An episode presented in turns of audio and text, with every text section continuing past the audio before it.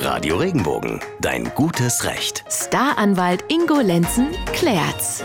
Heiße Temperaturen auch hier bei uns in Baden und der Pfalz, aber trotz seiner stylischen Bartbehaarung bewahrt einer immer einen kühlen Kopf. Unser Rechtsexperte Ingo Lenzen. Der klärt ja immer dienstags und donnerstags bei Radio Regenbogen Ihre Rechtsfragen mit einer juristischen Einschätzung. Anschließend können Sie den Fall auch immer noch mal als Podcast hier nachhören. Bei Andrea aus Schwetzingen sorgt diese Hitze für kräftige Probleme. Deshalb hat sie uns angeschrieben, in ihrem Büro ist es trotz mobiler Klimageräte und Rollos extrem heiß.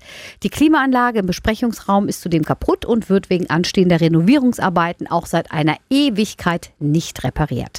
Haben die Mitarbeiter jetzt einen Anspruch auf hitzefrei oder zumindest darauf, dass die Chefetage irgendetwas unternimmt? Ingo, dein eiskaltes Wissen ist gefragt. Ja, es gibt eine Arbeitsstättenverordnung und ähm, die schreibt vor, dass äh, technische Regeln dafür da sein müssen, dass äh, die Arbeitsplätze nicht über 26 Grad erhitzt werden oder sich selbst erhitzen. Ähm, also das ist die Maxtemperatur, die man ähm, als Arbeitnehmer so aushalten sollte. Tut er das nicht oder weigert sich oder äh, ist er ignorant und sagt, man kann auch bei 32 Grad noch prima arbeiten, dann sollte man ihn mal auf diese ähm, äh, technischen Regeln für die Arbeitsstätten hinweisen.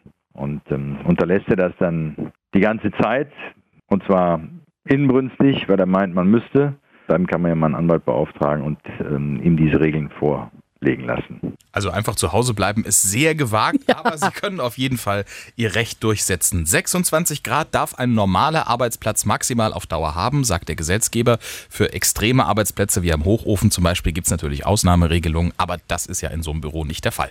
Also reden Sie mit Ihrem Vorgesetzten, weisen Sie auf jeden Fall auf die Missstände hin und suchen Sie sich Hilfe, wenn Sie nicht reagieren. Wir reagieren auf jeden Fall, wenn Sie uns Ihre Frage schicken an Ingo Lenzen, ganz einfach über regenbogen.de. Bis zur nächsten Folge. Bleiben, Bleiben Sie im Recht. Recht. Wenn dir der Podcast gefallen hat, bewerte ihn bitte auf iTunes und schreib vielleicht einen Kommentar. Das hilft uns sichtbarer zu sein und den Podcast bekannter zu machen. Dankeschön.